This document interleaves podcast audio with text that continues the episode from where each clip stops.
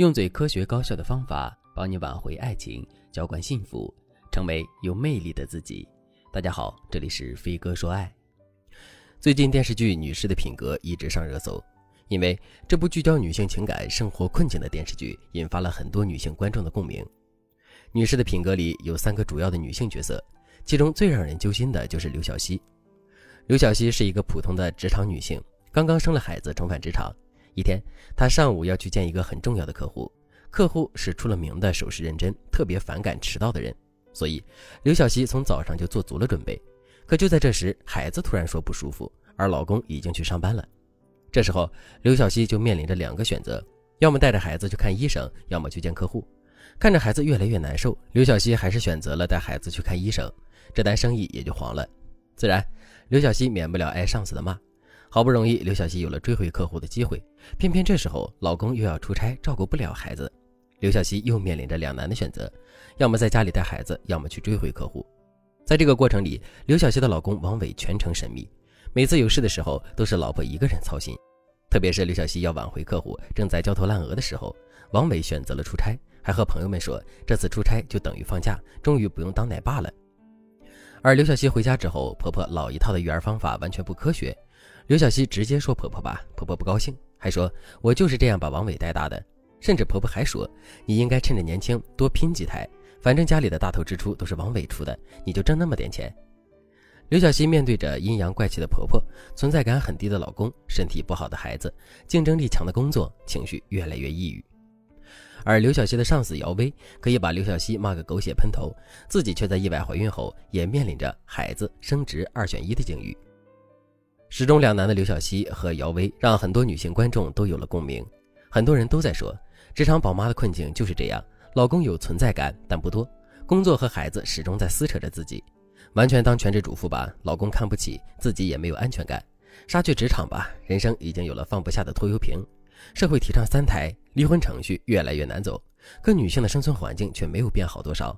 这个社会还在期望女性的无私奉献和为母则刚，却忽略了这一套期望和价值观已经不符合女性自我意识觉醒时代的浪潮了。越来越多的女性选择不婚不育，就是回击。虽然这段话非常有情绪性，但还是可以看出很多女性就处在漩涡里，并不知道该怎么办。当焦虑、无望、麻木、委屈、怨恨都成了婚姻里常见的情绪，男女自身权益问题上越来越对立，我们对婚姻的信念感自然就被削弱了。在《女士的品格》这部电视剧里，女性生存的痛点被抓住了，但是这部剧的剧情更像是一部痛点合集。很多为了显示痛点才推进的剧情，其实是缺乏生活地气的。看完之后，你可以和剧中的人物在部分情绪上共鸣，但是你总感觉这些痛点是悬浮在空中的，有点像隔靴搔痒。那么，在更真实的现实社会，我们该怎么面对婚姻中、工作中二选一的局面呢？如果正在听节目的你也有类似的困扰，那你可以添加微信文姬八零，文姬的全拼八零，让我来帮助你解决各种问题。其实家庭对于男人女人一样重要，在结婚之后，我们和老公是队友，不是对手。很多时候，我们要学会在风险之前就和老公约法三章。比如我的粉丝格力和老公商量着想要要一个孩子，但是格力就把生育之后的风险和要求都和老公提前沟通了。他们的沟通围绕着这几个方面进行。第一，照顾孩子的权责划分，生孩子是两个人的决定，照顾孩子也是两个人的事情。因此，孩子出生之后，两个人对孩子的付出应该是大致相同的，不能说出现格力半夜哄完孩子，第二天还要上班，老公却在旁边呼呼大睡，完全不管孩子的情况。第二，回归家庭后的开支问题，生孩子之后，格力回归家庭一段时间，这段全职主妇的时间，家用和开支都由格力负责，老公不能刺激格力的自尊心。格力和老公还商量说：“亲爱的，我不太能接受家里没钱，我去和你伸手要的时候，你又抱怨我花销太多。我希望我们能就这个问题说清楚。有了孩子之后，我不会乱花钱，但是给孩子的东西、家里常用的东西也不能太节省。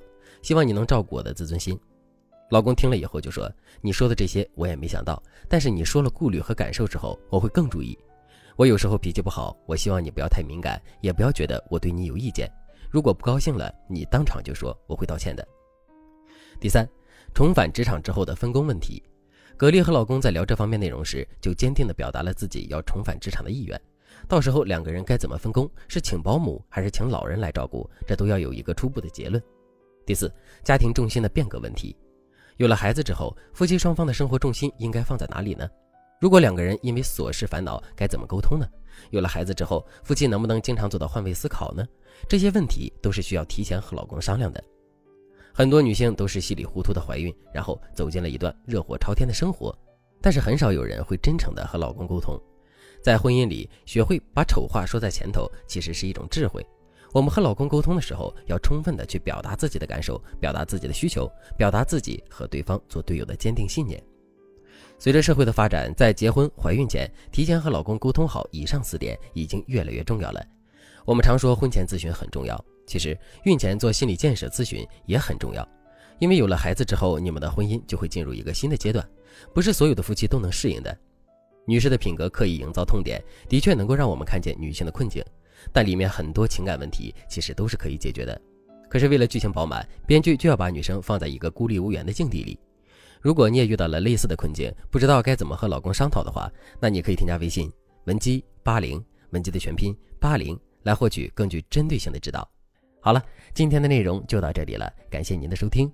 您可以同时关注主播，内容更新将第一时间通知您。您也可以在评论区与我留言互动，每一条评论、每一次点赞、每一次分享，都是对我最大的支持。我们下期再见。